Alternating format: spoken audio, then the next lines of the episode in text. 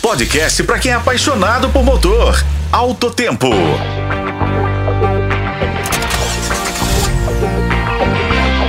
Olá, amigos. Hoje é quinta-feira, dia 25 de janeiro, e em nosso segundo encontro da semana, vamos falar quais são os 10 automóveis de menor preço fabricados no país. A versão de entrada do hatch Citroën C3 está com preço promocional vendido a R$ 69.990, exclusivamente pela internet. Atualmente ele é, por enquanto, o único carro de zero quilômetros que custa menos de 70 mil reais no Brasil. Logo atrás tem o Renault Kwid Zen, que ultrapassou a marca de 70 mil e sai por 71.190. Completa o pódio dos mais baratos do Brasil, o compacto Fiat Mobi. Vale destacar que os 10 carros mais baratos têm motor 1.0 aspirado e câmbio manual. Na lista, todos são hatches compactos, com exceção do Fiat Sedan Cronos. E vamos a eles. Citroën C3 Live 1.0 por 69.990, com potência de 75 cavalos. Renault Kwid Zen 71 190 e potência de 71 cavalos. Fiat Mobi Like 71 990 e potência de 74 cavalos. Peugeot 208 Like 1.0 73.990 e potência também de 75 cavalos.